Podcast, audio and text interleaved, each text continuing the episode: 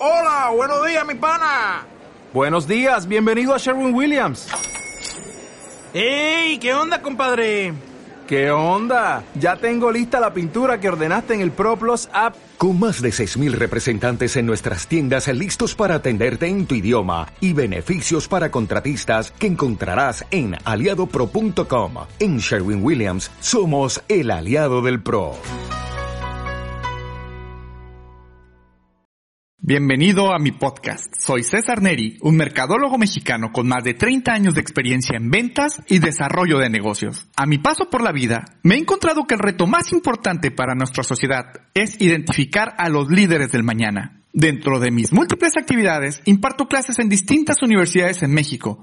He tenido más de 5.000 alumnos y ahora quiero entrevistarlos como profesionistas, que nos platiquen su receta para lograr sus resultados. No todo ha sido fácil, pero siempre les ha quedado claro que para lograr algo en esta vida hay que creérsela. Comenzamos.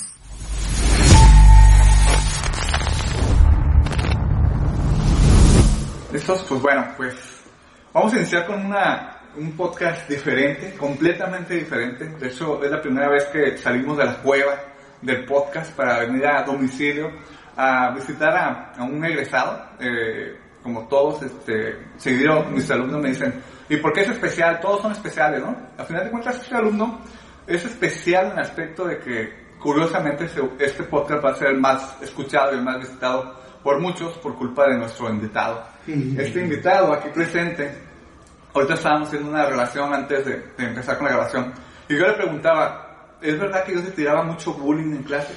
¿Es verdad, ¿Es verdad que yo abusaba de ti y te tiraba mucha carrilla en las clases? Y ahorita me dijo que era cierto, ¿no? Entonces, con ustedes quiero presentarles al, al famosísimo Edwin Cass, ¿sale? Al licenciado. ¡Dale! ¡Qué bonita presentación! eh, Ya después de que me hizo famoso usted, licenciado. miré, miré que andaba, andaba famoso, me mandaron un video, me dice, oye, un profe está hablando, y yo dije, ¿qué profe? Y me metí a ver y dije, ah, Neri, dije yo. Y me metí a ver toda la entrevista y dije, órale, que, que sí se acuerda. Pero sí, era, era difícil esos, esos tiempos. Así es, de hecho, eh, como platicaba, la idea de este podcast no es hablar de, de Edwin, el, el, exitoso cantante del grupo firme, ¿no? Al contrario, de hecho, yo le digo, yo respeto mucho esas condiciones, eh, yo no, mi fuerte no es el espectáculo, ¿no? Aunque te diría que yo a los 13 años me tocó ser la parte de espectáculos, tengo entre mis, entre mis espectáculos, entre mis entrevistas más famosas, a los 17 años me tocó entrevistar a Selena, una semana antes de que, de que ya no regresara a México. Este, y pues por ¿no? Mi papá se dedica al área de espectáculos, al área de, periodismo. Y me gustaba mucho esa parte, pero a final de cuentas, ahorita no es, no es cuestión, ¿verdad? Me pondrías un baile en, en lo que tú sabes hacer, ¿verdad? Entonces, vamos a hablar mejor de cosas interesantes. Porque una de las cosas que pasaron en esta entrevista, donde me, me buscaron para hablar de, tu, de tus culpas, ¿no? De la escuela, sí. me decían que si te habíamos regalado un título. Sí, no, hombre, miré eso, miré muchos comentarios, decían, no, pues que eres famoso, te regalaron un título. Y digo, no, digo, yo subí unas historias diciendo, yo no me gradué ahorita, digo, yo me gradué hace cuatro años, pero hasta ahorita, tú sabes, pasó el COVID y todo, el, el, trámite, el trámite del título es tardado, pues, entonces apenas ahorita llegó, yo, yo tengo amigos todavía del salón que no, han, no, no les he dado el título. Correcto. Y nomás que yo no tuve una toma de protesta porque tenía que irme a trabajar. Correcto. Lo que hice fue, fue tramitarlo, esperar a que llegara. Llegó, fui por él y lo, lo publiqué. Pero toda la gente pensaba que apenas me había, me había graduado. Le digo, no, hace cuatro años me gradué. Yo estudié cuando ni era famoso. es correcto.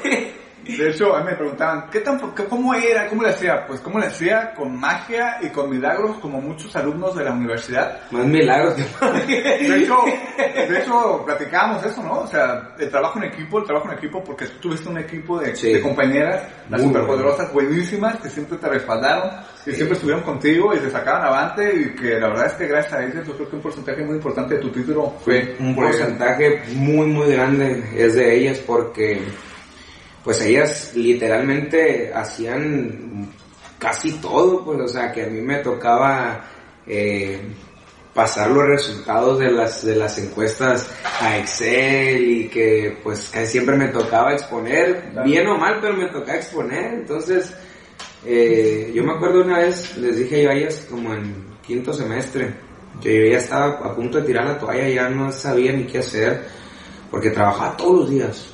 El único día que no trabajaba era el lunes, pero martes, miércoles, jueves, viernes, sábado y domingo trabajaba en bares, plantas. Eh, salía a las 4 de la mañana de un bar, llegaba a la casa, me bañaba y a las 7 tenía que estar ya en la universidad. Entonces yo siempre andaba como, ya no podía, pues era muy cansado. Sí, sí, sí, me acuerdo. Entonces me acuerdo que en, en quinto semestre tuvimos una plática, le digo, la verdad yo no, no quiero cargarles la mano, yo agradezco mucho que, que me ayuden bastante, pero pues me voy a dar de baja, les dije yo, no, ¿cómo te vas a dar de baja? Y me, me pegaron un jalón de greñas entre todas, nunca me abandonaron, nunca me abandonaron, entonces es muy bueno tener un, un, equipo que te respalde, eso lo aprendí bastante en la carrera, y le dije, ok, vamos a tratar de hacer algo como una empresa, le digo, esto es un equipo, pero es una empresa, vamos a en una empresa hay alguien que aporta que es el inversionista, hay alguien que es el gerente, hay alguien que es el,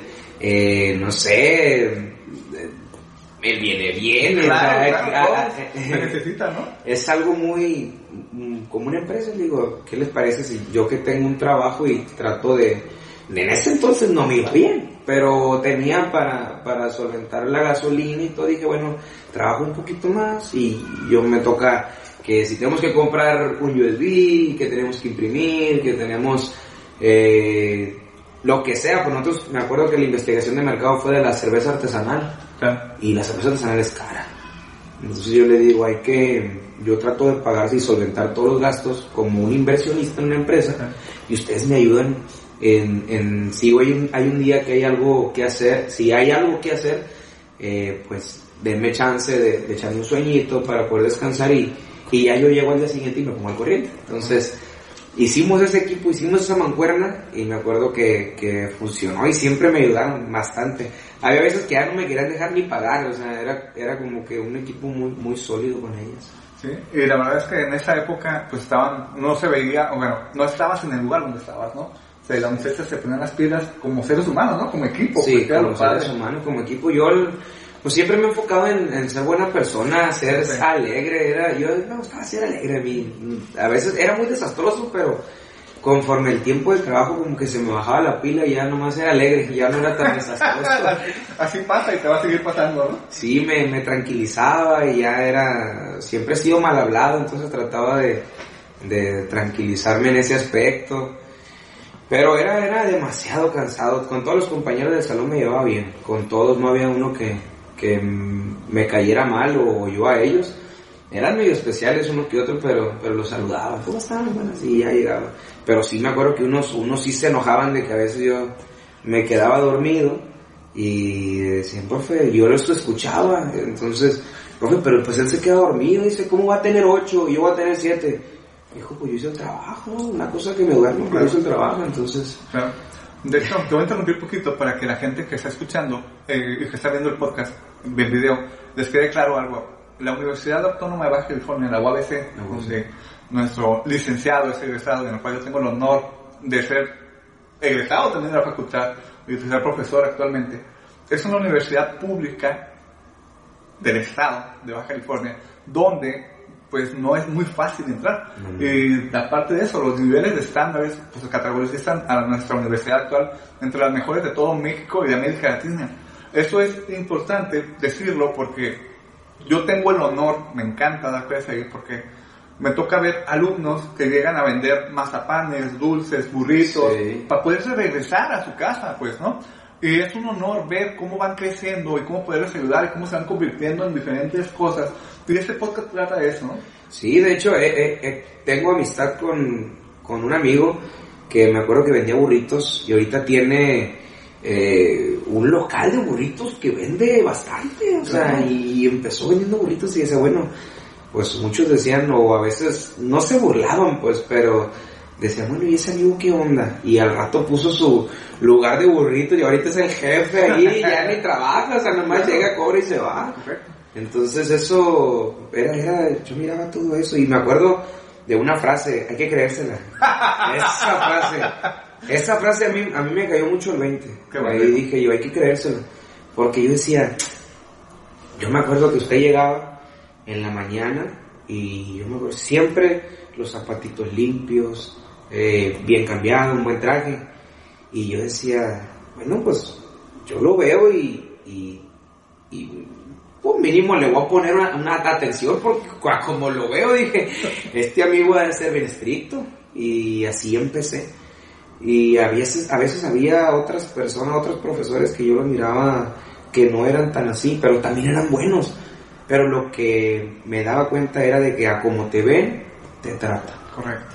Desgraciadamente no. A, a como te ven, te tratan. Entonces yo decía, ah, este profe, pues viene, viene bien fachoso, que me hay que hacer bien barco o algo así, ¿no? Y no, hombre, era bien estricto también, o sea, pero trataba yo de, de, de, de manejármela bien con todos, pero sí cuando llegaba un profesor bien vestido yo le ponía más atención. Eh, había, me acuerdo, respeté mucho al profe Ario, me trajo, me trajo Asado. frito, frito, frito. Y aprendí bastante también con él. Aprendí mucho, mucho. Puedo exponer al final con él y fue una exposición que me aventé casi 30 minutos, yo solo 40 minutos. Y no nada más de labia y de echar. No, ahí, ahí, no, ahí no podías cantinflar. es. Sí, me acuerdo que me daba para atrás a cada rato. Y, o sea, por ejemplo, me daba para atrás. Eh, uf, era la muerte para él y Claro. yo no, no podía. El doctor Ario Estrada, ¿no? Sí, sí, sí, sí, era, era, pero pues le agradezco al final de cuentas, quedé bien con él, al igual que con usted Sí, también. ¿verdad? Sí, estamos hablando de unas cositas de esas. Sí, hay muchas cosas que, que tenemos que sacarlas aquí en este podcast. Va a ser muy interesante eso. Pero mira, te voy a platicar algo esa frase que acabas de decir del hay que creérsela, que me gusta mucho la comunidad, que me gusta platicarla mucho a mis alumnos. Te la platico rapidísimo porque creo que es algo muy parecido que te sucede así. Eh, yo soy de Guadalajara y por cuestiones del destino me tocó nacer en la, en la colonia más pobre de Guadalajara, ¿no? Era tan pobre que cuando Guadalajara, cuando el Papa Juan Pablo II fue a México, pidió ir a la colonia más pobre de Guadalajara, que se llamaba en esa época Santa Cecilia, o Blatos, y lo llevaban en helicóptero ahí a mi colonia, ¿no? Para que lo conociéramos, porque pues a lo mejor no iba a llegar en otra forma. Entonces, me tocó, te digo, como referencia, eh, mi familia, mis papás, mis- no, ninguno tenía título, ninguno había estudiado, pues eran emigrantes del campo. Entonces, para mí era muy importante hacer la diferencia. Yo soy el nieto más grande de mi familia y yo quería hacer la diferencia o me obligaban a hacer la diferencia en mi familia, ¿no? No fumo, no tomo, y nada más estudiar, estudiar, estudiar. Mientras en las calles no había pavimentos, o había piedras, o había lleno de marihuanos y cholos y todo lo demás, pues yo podía ser uno como ellos, ¿no? Sí. Pero a mí me gustaba estudiar, yo no quería eso, pues. Al que término de los tiempos, les diría que me tocó ser albañil, carpintero. Pues yo no me afronto de esas cosas, me Eso encanta eso porque fue. me gustó. Todo eso me ayudó a ser quien soy, ¿no? Entonces, cuando me vengo aquí a Tijuana a vivir, que una mano enfrente y otra atrás, y yo vi la UABC y dije, wow, ¿no? Qué padre, venía con la prepa, en Guadalajara no me pude entrar a la universidad. Y me dan la oportunidad de estar aquí en la UABC, de entrar, pues estudié mucho, mis, mis compañeros me decían nerdy, ¿no? De nerdo, ¿no? Por nerdo, ¿no? Este, pero yo quería aprovechar la oportunidad. También me fue a una escuela que me mandaron becado a la Autónoma de Guadalajara, que es una de las universidades más caras del país, la primera universidad privada del país, para poder estudiar ya todo gratis. Y cuando terminé, pues me fui a estudiar a España, ¿no? Terminé la maestría en España en una escuela de negocios, la escuela de negocios más importante de Madrid. Y regreso para acá y yo tenía dos opciones. Poner mi propio negocio o regresarme a la sociedad, lo que la universidad me había regalado. sí. Por eso, cuando yo con ustedes es morro, o sea, tú sabes, o sea, yo desde las 7 de la mañana hasta las 10 de la noche estoy ocupado. Sí, es lo que yo decía.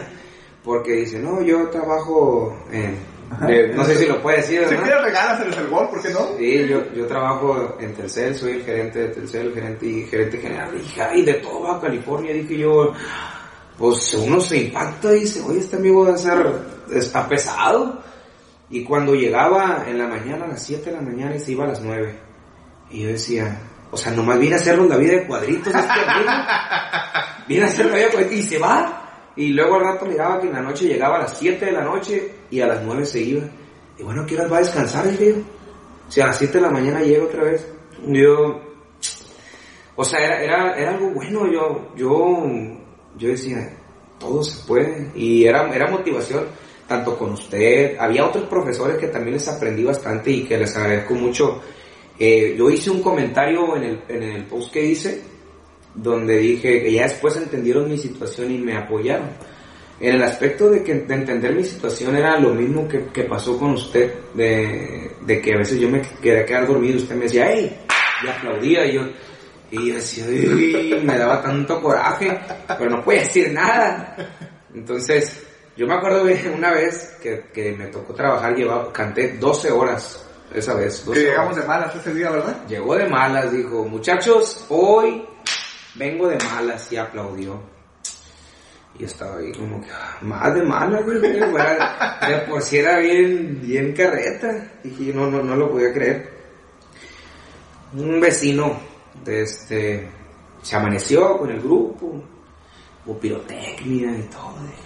Yo me empecé a, dije, yo traía todas las, todavía traía los, los tenis todos llenos de tierra de que pues me tocó trabajar, yo, yo venía del trabajo, ese día salía a las 6 de la mañana, 6 con 10 minutos, agarré todo el bulevar y llegué a, la, a, llegué a UABC a las 6.50, o sea, llegué a, a penitas, y a usted llegó, y dijo, ah, entonces no me dejó dormir un grupo que estaba tocando, un tal Grupo Fuerza, en ese entonces me llamaba Grupo Fuerza, y dije yo, yo traía la, una gorrita que decía Grupo Fuerza ahí con el logotipo y dije, mm, ¿dónde me meto? Y dije, me va a agarrar dije, profe, pues yo, yo fui el que estaba cantando ahí.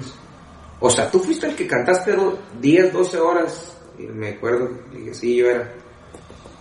Está bien, me dijo.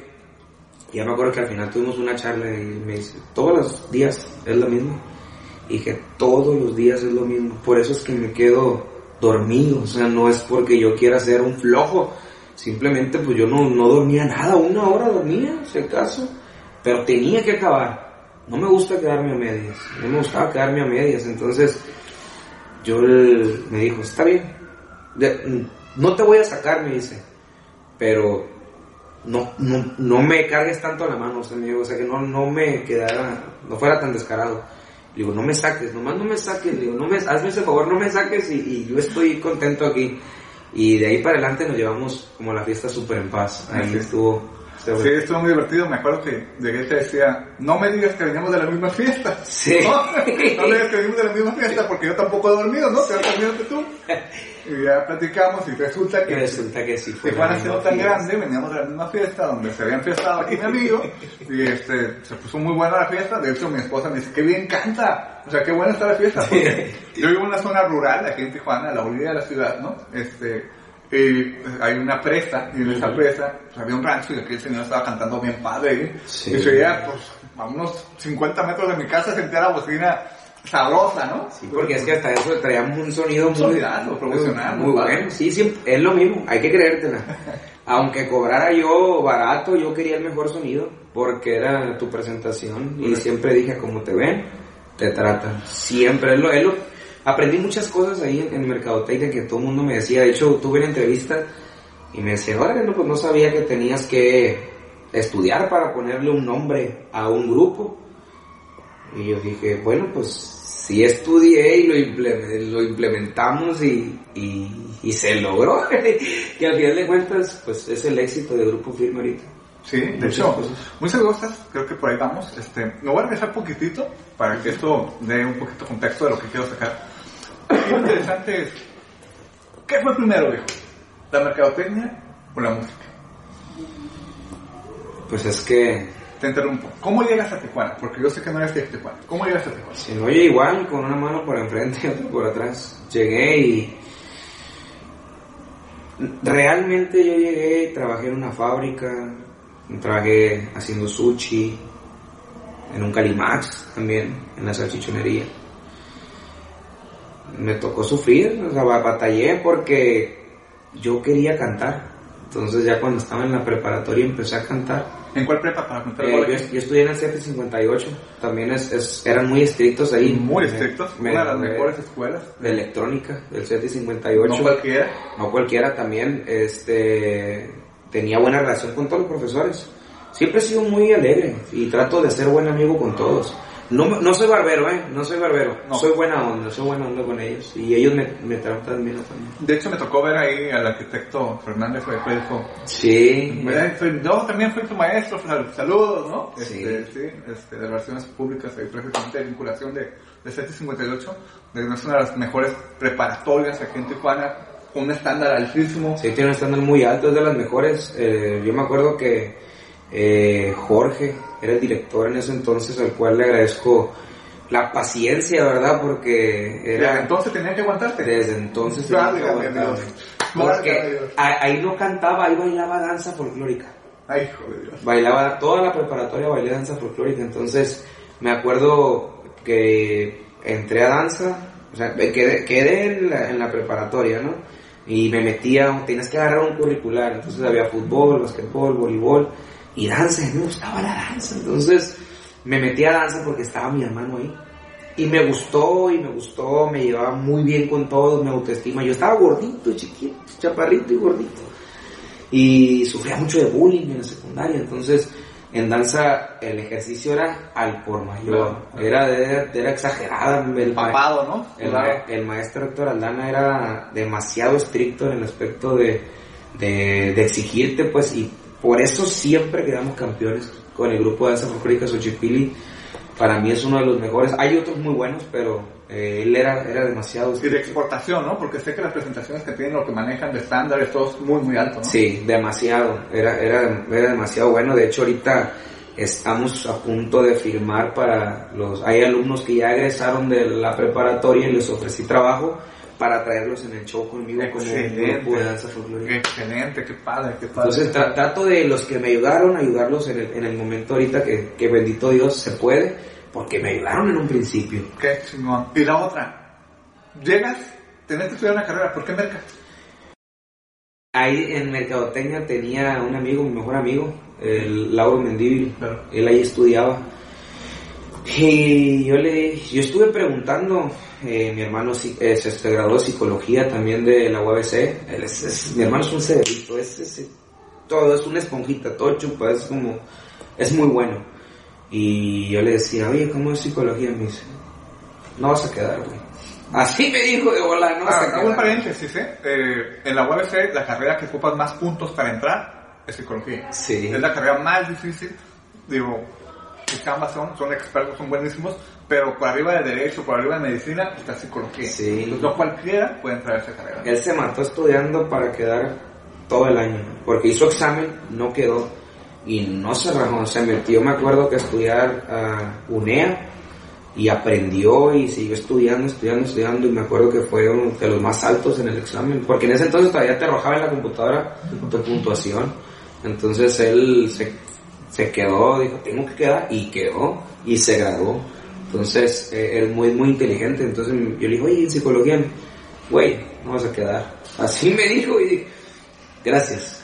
Bueno, me voy a ver. Y, y- y se- seguí, seguí investigando el derecho, empecé a preguntar por, por más lados, o sea, dije, quiero saber qué, qué hacen en cada, en cada carrera. Y al Lauro le pregunté a él, le dije, oye, vamos a tomar un café. Sí, yo me tomé un año sabático, dos, no me acuerdo cuánto, como dos años que no, dije no quiero saber nada porque trabajaba cantando. Entonces ya desde entonces ya yo ya, ya cantaba en todos los bares. Y dije yo te invito a un café Laura le dije vamos y ya la- ¿en qué, en qué se enfocan ¿Qué, qué es lo que hacen a qué va dirigido o sea qué es lo que me explicó más o menos y me llamó la atención. Hice el examen para mercadotecnia quedé y es que los primeros eh, dos semestres son de tronco tronco común y ya no sabía turismo, mercadotecnia, dije yo, bueno, y si, y si me voy a un hotel a trabajar, que todo el mundo piensa eso cuando vas a turismo, ¿no? Claro. Dije, me voy a un hotel a trabajar, creo que soy, soy amable, puedo relacionarme bien, No me va a costar trabajo, no ¿no? me va a costar trabajo, pero dije, no, ya estoy yo con la cantada. Entonces apren- aprendemos estrategias, aprendemos cómo manejar un negocio y lo implementamos acá. Y cuando ya te toca decidir, me fui por mercadotecnia. Qué fregón. Te platico porque en la entrevista que me hicieron a los compañeros, la gente de Badabun, preguntándome, me decían, ¿creen que una ventaja competitiva que tiene es, es que haya estudiado marketing? Totalmente. Yo lo sé, digo, también, Totalmente. totalmente. A diferencia, y esto, y esto ahora sí vamos a empezar con la parte de música rapidísimo, es que la gente debe entender que la gente le hace caso a sus pares, ¿sale? A sus amigos. Y si algo tiene este señor, es que siempre es sonreído. ¿sale? O sea, ni quien lo aguante, ¿no? O sea, su sonrisa siempre sonriendo, siempre sonrisa, sonrisa, le encanta. Y eso hace que haya una empatía con el cliente, ¿no? Con tu usuario. Sí. Digo, el clásico hater, el clásico enfadoso, el que canta re feo, no tiene voz, que... Pues sí, pero ¿y cómo te explicas el fenómeno El fenómeno que... ¿qué haces, no? O sea, ¿por qué? Porque, como tú me decías, me vuelvo loco haciendo mis propias redes sociales. Yo contesto, yo soy seguimiento. Sí. O sea, no soy un producto de la mercadotecnia. Yo entiendo cómo podría hacerlo, pero yo no quiero hacer eso. O sea, yo soy auténtico. Porque a mí me queda claro que eres el mismo desmadroso y enfadoso. Sí, yo soy igualito. O sea, ese señor no ha cambiado nada, pues, ¿no? Que ya se le subió, no se le ha subido nada, está loco, así venía. O sea, Estaba loco. o sea, no tenían que caerse muertos y así estaba de loco, era insoportable, era inquieto. Pero eso era muy padre, pero lo padre es cuando canalizas esas energías y las conviertes en algo que no te vas llevando, ¿no? Sí, de hecho en, en la carrera hubo pues muchos trabajos donde yo le decía, profe, es que yo quiero hacer es- este tema sobre grupo firme. Y bueno, en ese entonces era grupo fuerza. Y me dice, no, es que ocupas una empresa SADCB. Ah, eso sí me cae muy gordo, ahorita vamos a platicar de eso. Y yo decía, lo que pasa que aquí estoy ganando dinero, me digo, yo Claro. genero, en ese entonces generábamos nosotros como unos, unos 70 mil pesos por semana. Pues buenísimo. Dividido entre seis era, era un- una buena lana porque trabajaba en muchos bares y trataba, entonces yo, yo no era como que trabajábamos y ahí te va tu lana, no, no, no, trabajamos y se queda en caja. Yo le decía a los compañeros, confíen en mí, confíen, yo no les voy a robar ningún peso, le dije, yo no les voy a robar ningún peso, confíen en mí, aquí va a haber una caja. Entonces ganábamos 7 mil pesos. Y el siguiente día, porque cada día, pues obviamente el martes no te pagan lo mismo que un viernes. Y el viernes que 10 mil pesos. O sea, ya. eh, Entonces trataba de juntar todo. Y 60 mil, 65 mil, 70. Depende porque había horas extras. Eh, ¿Sabes qué? Sacamos tanto. Eh, somos seis. Se divide parejo entre seis. Porque mi hermano todavía no estaba. Entonces, de ahí. es, ¿Saben qué? Hoy vamos a grabar unos videos. Cuestan 15 mil pesos. De los 65, quitaba 15 y nos quedaban 50. Entonces, ya de los 50 repartíamos, entonces ganamos semanalmente como una empresa. ¿De acuerdo? Y yo le decía a los profesores, yo quiero hacerlo de aquí, ayúdame, o sea, yo, es, es, es- este es mi trabajo. Qué pena. Y me decían, no, no tiene que ser una empresa. Eh, Y yo decía, bueno, me aguantaba y, y trataba de, de hacerlo por acá y en cierto modo le encajaba la mano a mis compañeras y le decía, oigan, este, ayúdenme aquí, le digo, por ejemplo, se me atoró esto en, en, en mi trabajo. ¿Cómo lo? Co- ¿Cómo lo podemos desatorar? Y con lo mismo de acá, lo metí acá. Y desatorábamos ¿eh? y se iba. Excelente. De hecho, eh, te pido una disculpa en nombre de todos los profesores del mundo mundial ¿no? Por todas estas cosas, ¿no? Pero la verdad es que ojalá, y esto es para todos los profesores, la gente que está enfrente, que tenemos el, el honor de estar enfrente de un grupo, es, perdón por el francés, pero no la chingues. ¿sale? O sea, no la chingues porque a poco tú como egresado le vas a decir a una empresa, yo no puedo trabajar contigo porque no eres SASB, yo no puedo trabajar con un changarito. O sea, el 90% de las empresas en México son pymes o ni pymes. Sí, o sea, no puedo dar el lujo de decirle a mis alumnos, si no gana tanto, no lo agregues. No lo agregues. O sea, no saben la cantidad de dinero que se gasta en impuestos en México y todos pagamos impuestos. Y una universidad pública tiene la obligación de regresar ese dinero en servicio social, en prácticas profesionales, en trabajos a los alumnos para las empresas que van empezando. Entonces, qué desgracia o qué pena que los maestros te pongan ese aspecto, porque no te están enseñando el mundo real, pues. Sí. ¿no? Y la verdad es que ojalá te puedas, digo, no, no recuerdo qué materia te di, ¿verdad? Porque no te acuerdas tú tampoco. No me acuerdo, tiene muchos años. Digo, CRM, merca estratégica, mercadotecnia digital. C- este, CRM y también este Merca Digital creo que me echó la mano ahí en explicarme algo. Pero sí, sí, me acuerdo de esa. Entonces, todo, ojo, que es un CRM, es cómo trato a mi cliente que ya tengo. Pues, Sí. por favor, no trates de venderle a un cliente que no conoces. Eso es hacer estrategias para andar buscando un cliente nuevo, es como buscar una pareja nueva. Yo le digo a mis alumnos, hay que bañarse todos los días, hay que darle bien, hay que invertirle. Y no sabes si te va a dejar dinero en la caja, entonces mejor hay que trabajar con los clientes que ya tenemos que creen en ti, porque ellos se van a multiplicar en más. O sea, no te preocupes por los que no creen en ti, porque se hablan del mal de ti. Esos que se vayan bien lejos. Ojo, si nos vamos a conceptos de marketing, este señor está haciendo una estrategia de nicho. No puedo hablar bien por cierros. Decía que a mi edad me estoy poniendo unos brackets porque mis dientes ya se van a caer, pero quiero que se caigan con estilo. Sí. ¿no? O sea, con Que estilo, que se bien estilo.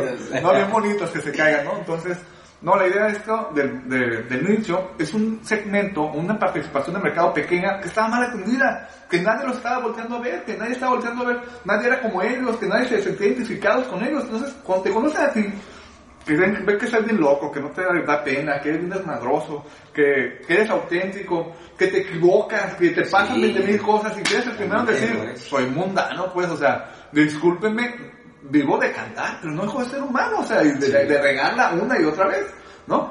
Pero, aprovechando mi y mi espacio para que, para que estemos mejor, ojo, este señor, cuando vendemos marketing, es interesante de separar si vendo un producto o vendo un servicio, Ujú. ¿sale? Este señor vende servicios, Servicio. ¿sale? ¿Cuál es la diferencia? Ojo, si ustedes están trabajando con una empresa y tienen un mercadólogo y le están haciendo, ojo, que el mercadólogo tenga bien claro que una diferencia es un producto y un servicio. No puedo hacer estrategias si no me queda bien claro a qué se dedica, ¿sale? Ojo, ¿qué es una estrategia? Es el cómo le voy a hacer para lograr el objetivo. El objetivo es el qué, no te compliques, ¿sale? ¿Qué quiero lograr? Es el objetivo, ¿sale? El cómo le voy a hacer para lograr lo que quiero hacer es la estrategia. Ojo, bien interesante. Por favor, si yo vendo un servicio, tengo que entender que si este señor no está, no pueden cobrar. Si este señor se, pone malito, el negocio se acabó. ¿Sabe? El servicio se hace y se reproduce todos los días en tiempo real. No lo puedo guardar, no lo puedo almacenar, no puedo. Entonces, cuando yo vendo un servicio, tengo que entender que los servicios se cobran más caro que los productos. Sí. Porque un producto, o sea, yo puedo ir a con la agencia de un carro y comprar un carro que se ensambló hace seis meses y ya está en el, en el aparador y puedo escoger cuál. Y aparte puedo pues, escoger el color y todo. En un servicio es heterogéneo, ninguno es igual. La gente puede ir a todos sus conciertos y ninguno va a ser igual. No, ninguno. Porque depende si andas de malas, si andas de buenas, si te duele la cabeza, si ese día tienes una, un mal espejo, tienes un mal foco que se pegue y pegue y pegue, si está un pinche enfadoso con un láser, o sea, todo eso, un bote. que te dan un bote, todo eso hace ser diferente. Entonces, cuando vendemos un servicio, tenemos que entender que el servicio es muy limitado. Y tú tienes que empezar a buscar qué más sigue. ¿Va? Porque ojalá y tuvieras todas las fuerzas del mundo que tienes ahorita toda tu vida. Tú tienes que empezar a diversificar. Es que de hecho ahí va eh, otra, otras estrategias que vienen en el grupo, porque cuando yo estaba en la universidad yo no tomaba ni una gota de alcohol, no tomaba nada. Yo estaba en los, en los antros trabajando y los que me conocen desde ese entonces me, pégate un trago. No, gracias. Y así de plano estaba muy enfadoso, le pegaba un trago, pero me, me quemaba horrible. Decía yo, oye, porque de plano no, no podía decirle que no, ¿verdad? Entonces, yo decía, no, no, no, no. Y una vez, yo me acuerdo que, pues, trataba de manejar las redes sociales al no poder. Y me acuerdo que una vez platiqué con usted porque yo manejaba la fanpage. Ajá. Y me, dije, me dijo usted, hazle así, no publiques tanto, o sabes, o si te quieres posicionar, publica. Y, y enfada a la gente, pero va a llegar un momento donde lo vas a enfadar. Y ahí usted, usted y yo tuvimos una plática y dije, tiene razón, dije, tiene razón. Entonces yo ya aprendí a tratar de, de manejar un poquito mejor las redes sociales, que era, era lo nuevo en ese entonces, estaba haciendo un boom. Y dije yo, pues aquí está un negocio muy, muy bueno. Me acuerdo que pagaba yo publicidad en ese entonces. Y usted, y usted me decía, no pagues. No Métele pagues. 10 pesos, no más. Sí, métele 10 pesos, porque si le metes 20, mañana la página te va a hacer chiquito y te va a pedir 30 para que llegue al mismo alcance. Y ese mismo alcance mañana van a ser 40, 50, 60. Y yo decía, este amigo, por algo, dije yo, por algo está en su trabajo. O sea, a pesar de que no nos llevábamos tan bien, decía yo, tienes razón, dije. ¿Cómo, cómo me iba a enojar? Y ya eh, aprendía yo también, me- me acuerdo que Sofía, o sea, Sofía tiene una, una parte muy, muy Sofía es una maestra. ¿eh? Ah, sí, profesora ¿no? Sofía.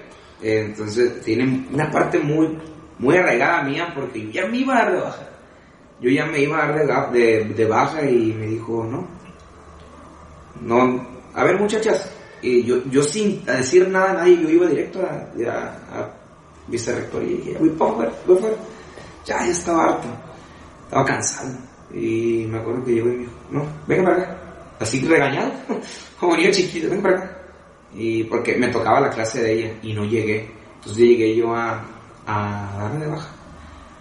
Y me acuerdo que le hablaba a los muchachos y les dije, ¿cómo la ven con su amiguito que se quiere dar de baja? ¿Cómo? ¿Por qué no se había dicho? No, pues que güey, estoy cansado. Ah, o sea, realmente me duele la cabeza, o sea, ya estoy de malas. Güey, pero si has- te has dado cuenta que tu, tu precio como tu grupo, ya me acuerdo en ese entonces ya era grupo firme, ya era de las últimas, séptimo, ya, o sea, ya iba para afuera, ya. Güey, te falta un semestre, güey, es que este y otro, ya. eh, eh, me acuerdo que me metí a la clase sin libreta ni nada, traía nada, me metí nada más a escuchar, y no amargado, pero no me di de baja. Entonces Sofía, la profesora Sofía, le agradezco. La profetere, nada, hay, hay, hay muchos profesores que ya me, tenían más fe que yo. y eso que ya no me daban, ya no me daban clases, pues. Eh, La profetere ya no me daba clases, eh, me acuerdo, eh, Garfias, profe Garfias, que también fue otro que era, era bien estricto y al final de cuentas me volví como, como con pinche, o sea, con él de que me, Un tipazo, el maestro Garfield. me decía, oye, ¿a poco sí todos los días trabajo? Todos los días, profe, le digo, todos los días. Y es lo que decía, entendía la situación de que me la partía. Y ahí estaba en la clase. Entonces, ahorita lo que viene el comentario, yo no tomaba nada. Entonces una vez, me acuerdo, mm, mi hermano en paz descanse, me tomó una foto agarrando una cerveza de la hielera. Me dijo, pásame una cerveza. Y era así, carilludo, era de más.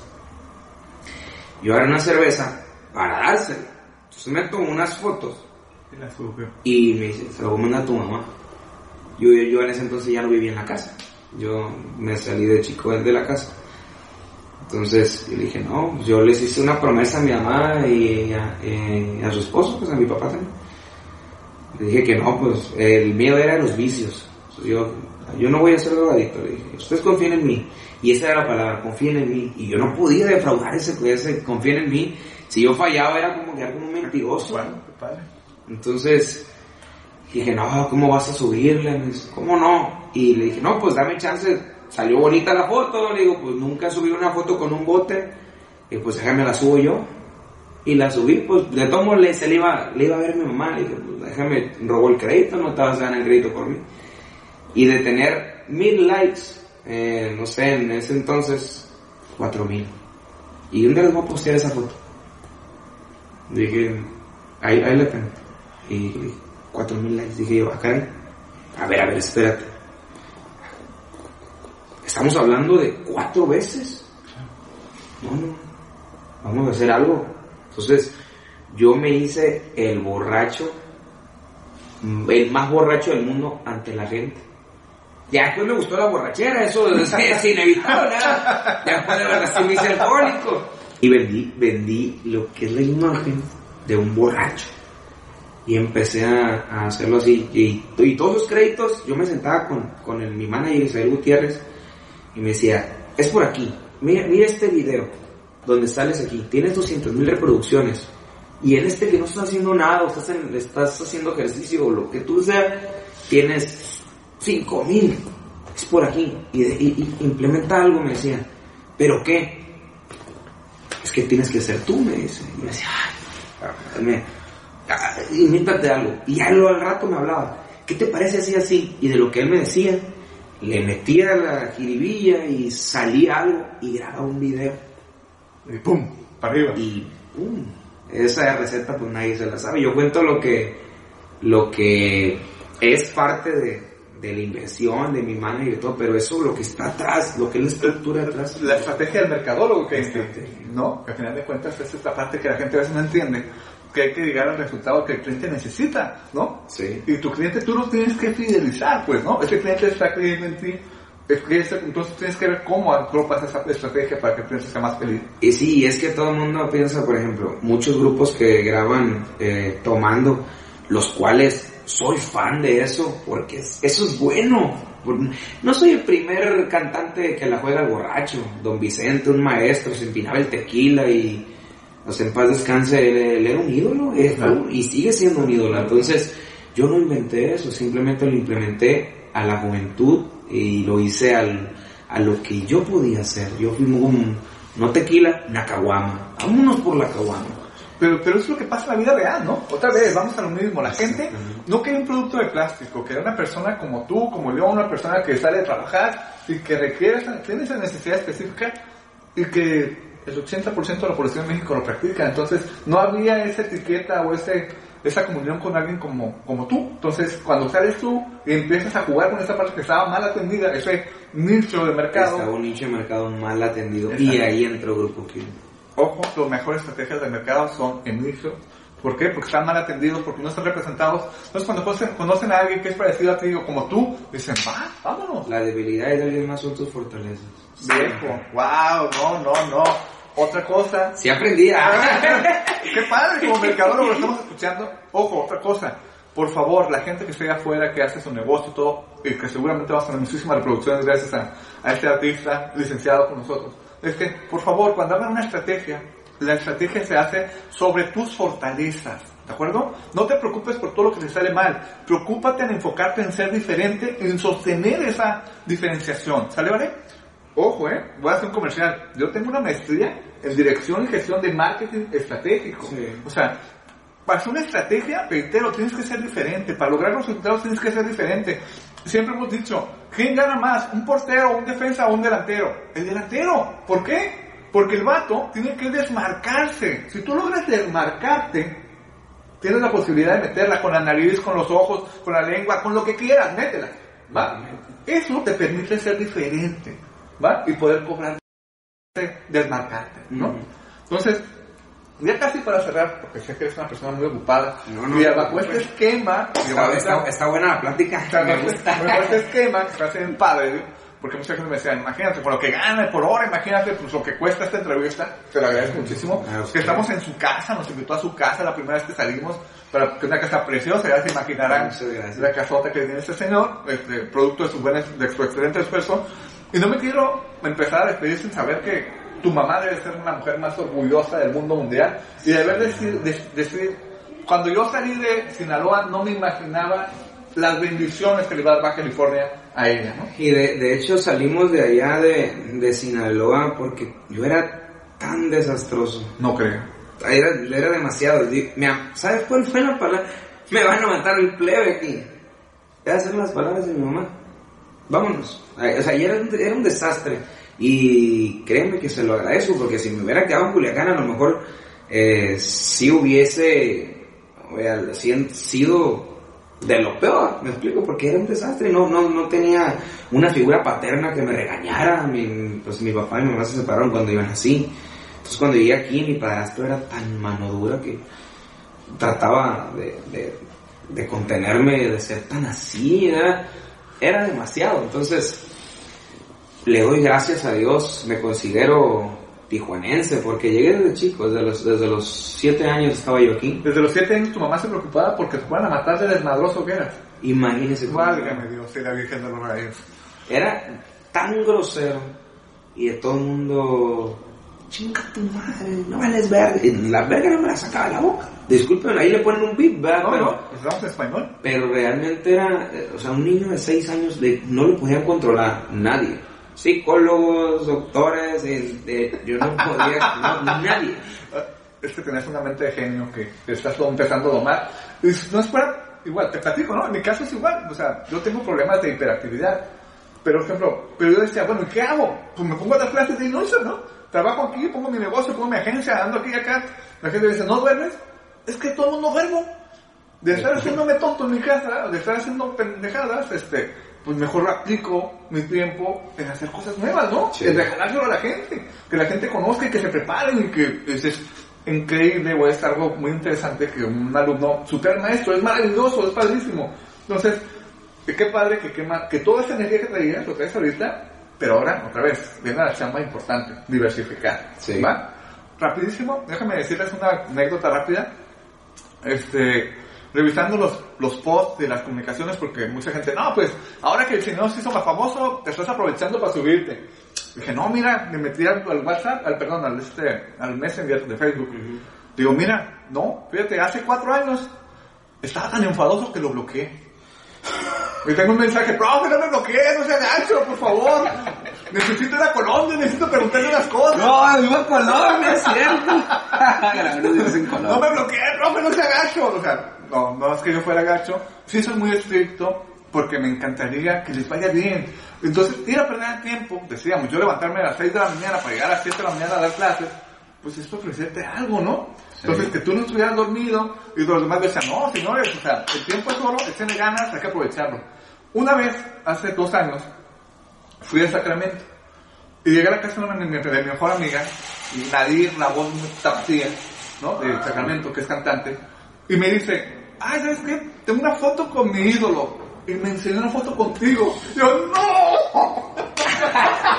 El enfadoso es. No, es cierto. ¿Cómo que es tu ídolo? Sí, no, es lo máximo, es un tipazo. Yo, ¿es mi alumno? No. ¿Sí? No, pero ¿en, en dónde? En Tijuana. ¿Pero qué tocó en Sacramento? Y aquí es una figura y es un boom y todo el mundo lo armamos. Y yo, pues aquí está, mira, es el mismo que yo conocí, aquí Sí. está. ¿No? Entonces, Nadir, aquí está. Este, dice que es... Saludos.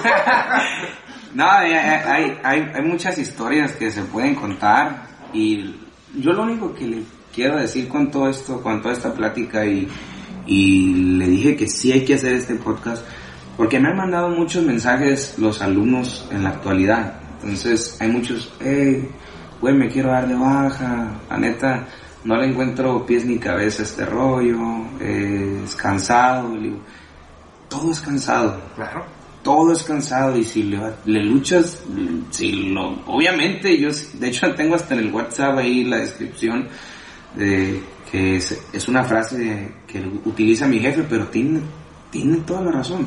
Cuando me miraba a mí, me decía, es que es disciplinado. Disciplina, consistencia, o sea, son muchas cosas que tú tienes que tener para poder lograrlo. Y si tiras hueva, pues créeme que pues no, o sea, una, una cosa que llegues cansado y eso sí me gustaría que los profesores tomaran eh, es- eh, este comentario. Hay, hay muchachos que trabajan, hay muchachos que ya tienen familia, que se la parten en un trabajo de medio turno o X, como usted quiera, que hay otros que solamente le dicen a su papá, papá, dame dinero, no traigo gasolina. O sea, y uno se está partiendo la madre por, por tener 11 pesos para el Claro, camión. Bueno, en ese claro. entonces me costaba 11 pesos el camión. Claro. Y decía yo, por- no, no se me hace tan justo que me estén regañando. Y yo sé que les pasa ahorita, en la actualidad a todos, de que hay unos que trabajan y me mandan mensaje, güey, ¿cómo le hiciste? Güey, pues le sufrí, le sufrí. Entonces, pues ojalá sí, sí lo consideren y tengan un poquito de, de consideración con los que trabajan, con los que, pero no con un huevón, o sea, con el que trabaja y se la, se, se la parte. Porque pues eso, eso, una cosa es ser flojo y otra cosa es estar cansado. Entonces, eh, sí me gustaría decirle a todos los alumnos, no se rindan, porque sí funciona. A lo mejor soy uno, yo, un, un exitoso de la, de, de la carrera, pero deben de haber más. Deben de Debe haber muchos, de hecho aquí en el podcast tenemos un reconocimiento a muchos de ellos. Y, y te platico, me estaba leyendo lo que decías porque también tengo la oportunidad de dar clases en universidades privadas muy importantes en la región. Y es importante, es bien padre cuando llegas a estas universidades que mis alumnos dicen, no, profe, ya llegó el profe Cholo.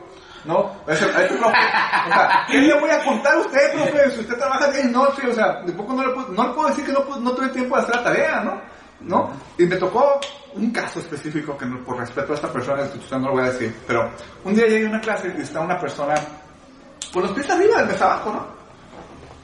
Y yo estaba en mi clase y el tipo retándome con las patas arriba del mesa banco, ¿no? Perfecto. Yo me encanta moverme por el salón, llegué a la parte de atrás del salón, agarré mi plumón y traía unos tenis carísimos y le rayé todos.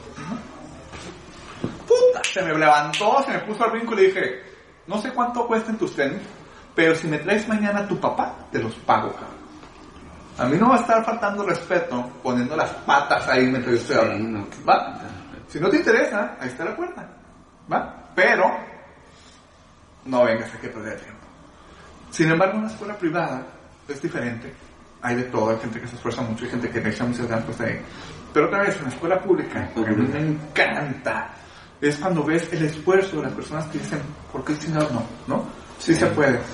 Y, y qué padre que seas un avance de Libra, qué padre que estés logrando, qué padre porque muchos alumnos dicen, ¿por qué habla tanto de él? Este, pues le fue muy bien, ¿no? Pues es que es- no le costó, no le regalaron nada, pues. No. Ni se lo van a seguir regalando.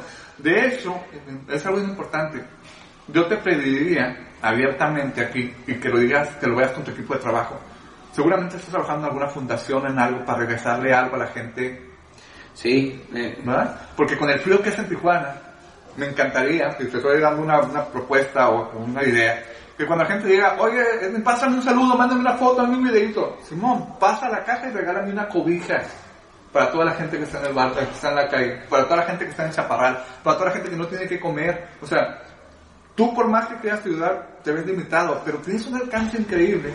Y creo que todo eso lo puedes convertir en ayudar a la gente que verdaderamente no tiene nada. Y gracias a tu confianza, a tu crecimiento, a todo lo que tú puedes lograr, puedes ser un factor muy importante para ser socialmente responsable, que es otra habilidad muy importante que que desarrollar un mercadólogo. No, y, realmente trato de, de hacer cosas, pero a veces no se puede, es como... eh, a veces uno mismo se limita y piensa como que te vas a ver mal en el aspecto de que eh, no se me había ocurrido porque me decían muchos, güey, ¿por qué no vendes los saludos? Güey, porque los saludos no se venden. ¿De acuerdo? O sea, trato de complacer a muchos y le mando saludos a mucha gente, quinceañeras, cumpleaños, etcétera, etcétera. Nunca nego, nunca he negado una foto y no lo voy a hacer. Entonces, sí estaría chido, por ejemplo, lo he hecho aquí con los de la mejor, la 97, mi amigo el Pony. Una, una selfie y un regalo para Navidad.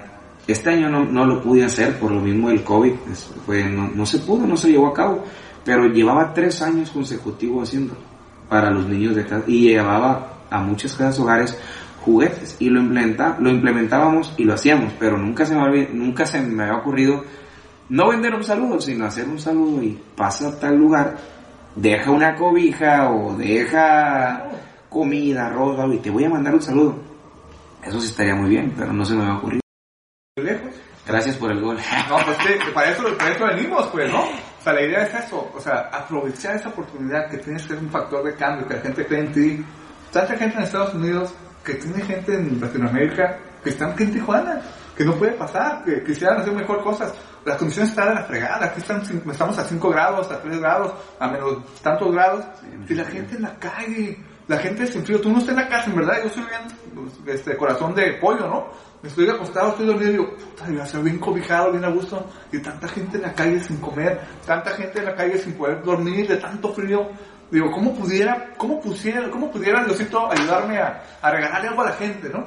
Tú lo puedes hacer, o sea, tú puedes ser ese factor y decirle, señores, este, un buen saludo, un buen videito, te lo paso, pero pasa a la caja, o sea, te invito a que pases a mi página de fundación y que regales una funda, que regales una funda, no más. No, no. Ya, salido de mi negocio. Este, regales una, una cobija, regales este, un desayuno, que regales, este, no sé, eh, un suéter, que regales algo, pues, ¿no? Que apoyes esta parte para que, otra vez, con todo el cariño que la gente te tiene, tú, este, utilizando una de esas eh, banderas, seguramente podrías ayudar a que tengamos un mejor resultado, Sí, un mejor sí. país. ¿no? Pues vamos a implementarlo, no se me había ocurrido tal cual, pero sí se puede, con Claro. mucha vigilancia, porque sí está ahorita muy complicado eh, en donde me paro, bendito Dios, es como mucha euforia. Sí, sí, sí, por eso. euforia. Me decía que si nos vamos a algún lugar a, a grabar, no, no puedo. No puede. Voy a- yo el sangrón, ¿eh? O sea, vamos, vamos a, vamos a, me dice, en tu casa, le digo, me encantaría, pero por donde vivo no quiero exponerte. O sea, en verdad me preocupas. Para mí, y te lo digo abiertamente, qué padre que sigas creyendo en Tijuana. ¿Va? Porque las Me fascina Tijuana. O sea, a mí también me fascina las condiciones de seguridad, de seguridad no son las mejores. Y qué padre que sigas creyendo en esta ciudad que te dio tanto y que sigas comprometido con ella. Entonces, qué padre. Sí, me, me fui a vivir a, a Mazatlán, pero también vengo aquí a Tijuana porque es que Tijuana me dio todo. Tijuana, Tijuana me, me acobijó y, y realmente yo sé que no a todo el mundo le caigo bien y ahorita con todo el mundo, los haters dan pie a que deseen, eh, oye, me, me da mucho coraje un mensaje de que fulanita ya dijo que van a, le va a pasar algo y, oye, cuídate mucho, Edwin. Señora, me estoy cuidando, le digo, o sea, nomás, si usted le da pie a eso, ahora sí, si ha- haces más grande ese mitote, ahora sí, Me preocupa. ahora sí me preocupo porque si me, alguien que sí me quiere hacer daño, me va a hacer algo, porque, porque ya, ya alguien, alguien le dio pie, entonces, eso es lo que a mí me preocupa. Pero- Esperemos que no, porque gente que se porta bien, gente que trabaja, gente que se esfuerza, pues tiene pues la, pues, ojalá la posibilidad de disfrutar todo tu trabajo, ¿no, viejo? Sí, no, y y esta viene, la gira que viene de- del grupo viene con todo. La verdad que volví a hacer otras estrategias, me junté con mi jefe. Es que yo le doy muchas cosas a mi jefe. Mi jefe Isabel Gutiérrez es como, como un ángel de la guarda. Fue el- él creyó en mí, o sea, él con los ojos cerrados, con un pañuelo se cuenta, dijo, no, él, él, él es el bueno. Y me, me echó todo el poder, al cual tengo otros amigos que les tengo mucho que agradecer, pero en especial Isael es como que lo que él, se, él, lo que él diga se hace y lo que yo diga, él también me sigue el rollo. Entonces, Excelente. ahorita hice otras estrategias, eh, estoy tratando de... Bueno, el alcohol me, me, me pegó una friega, realmente me pegó una friega.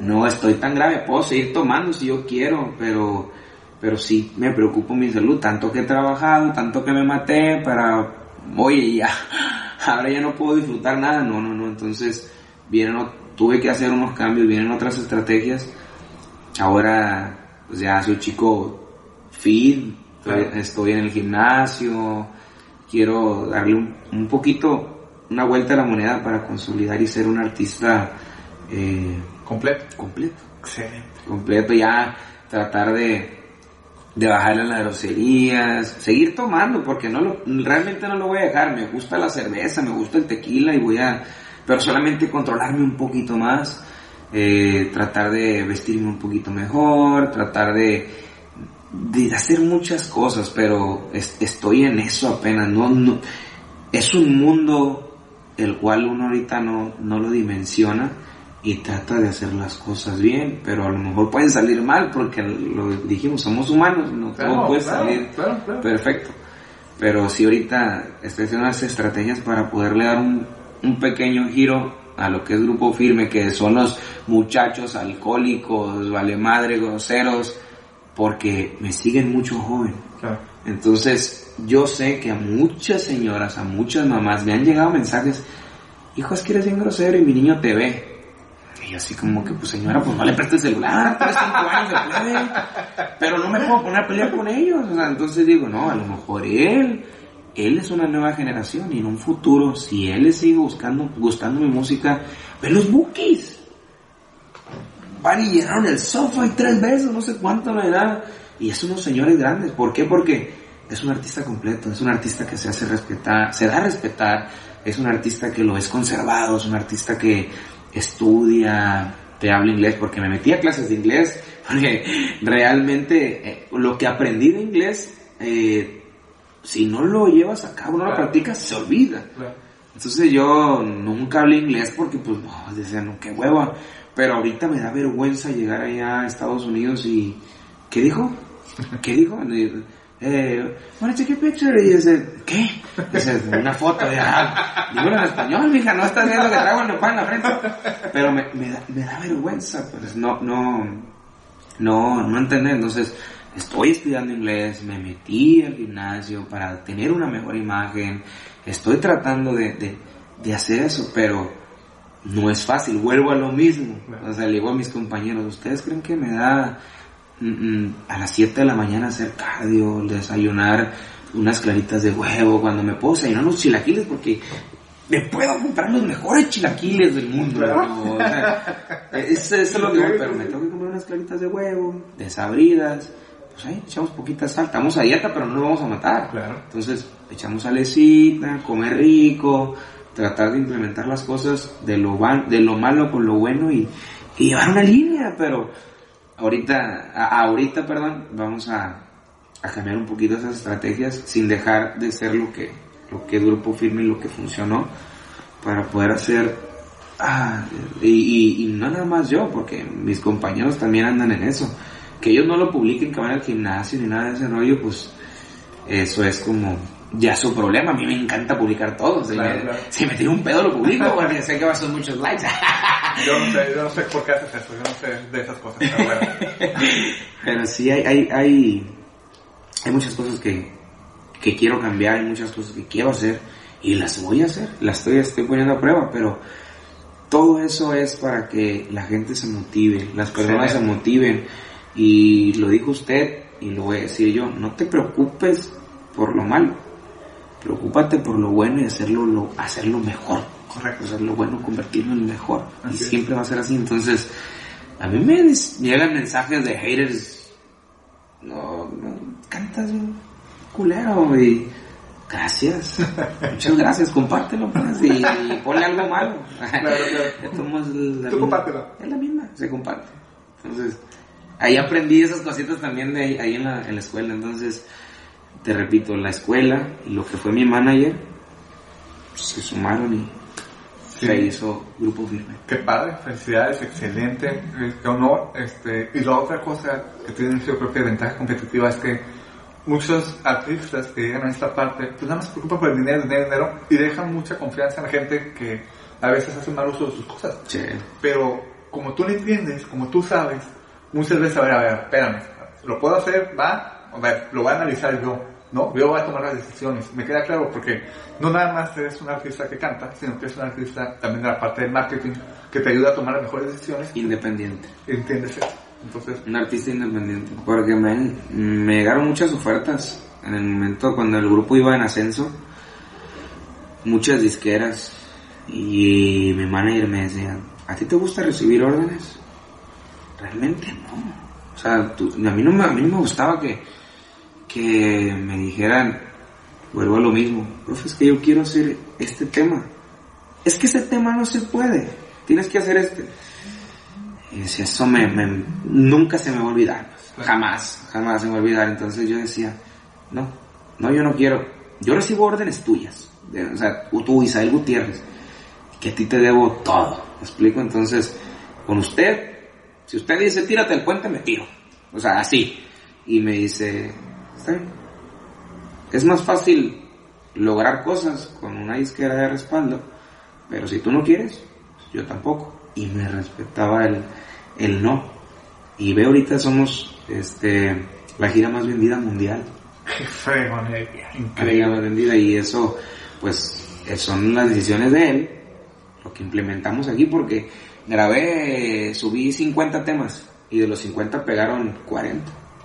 Entonces me, me- me- me hago loco, el show de Grupo Firme dura más de 3 horas.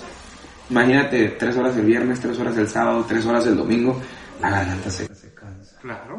Entonces, eh, Pero es lo que te digo, es un servicio, tienes que cuidar eso, porque Sí. va a llegar un momento que va a saturarse. sí, Y hay sí, que diversificar. Por eso ya ahorita ya tengo dos meses que no he grabado nada. El último tema lo grabé con Maluma, que fue como, como una cereza en el pastel. Maluma, soy fan de él, pues, o sea, Juan, si yo lo miraba, decía, ese amigo, vuelvo a lo mismo. Es un artista que tú lo ves, está su físico bien, se cuida su, ah, como te ven, te tratan. Él se cuida de, de mí, va, su manera de hablar, de expresarse, su manera de, de, de cómo maneja también el inglés, de, de que tú lo ves y dices, pues es, una- es un artista.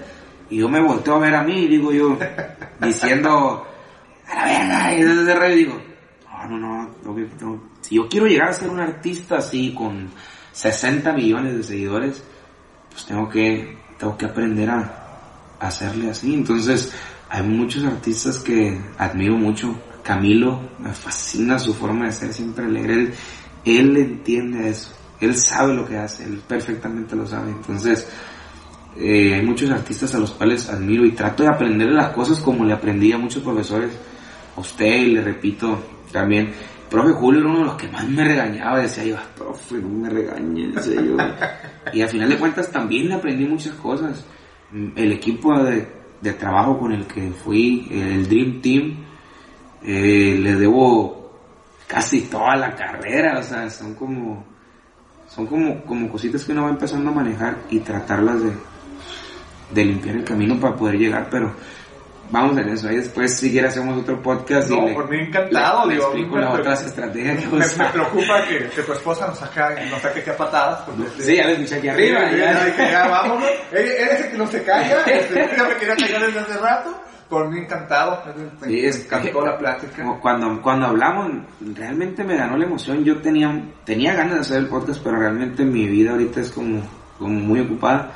Y le dije, véngase, véngase, ve- venga para acá para la casa, profe, porque ahorita no estoy tan ocupado. De hecho, usted llegó, yo venía llegando al gimnasio, me metí a bañar y... y- Ah, sí, ¿dónde está el pelo? Porque va a cortarse el pelo el señor Ah, sí. de mí. Sí. Dije, desgraciado, y se burlan de mí. Digo, guárdame el pelo para pegármelo, aunque sea, ¿no? Lo traje en una bolsita ahí.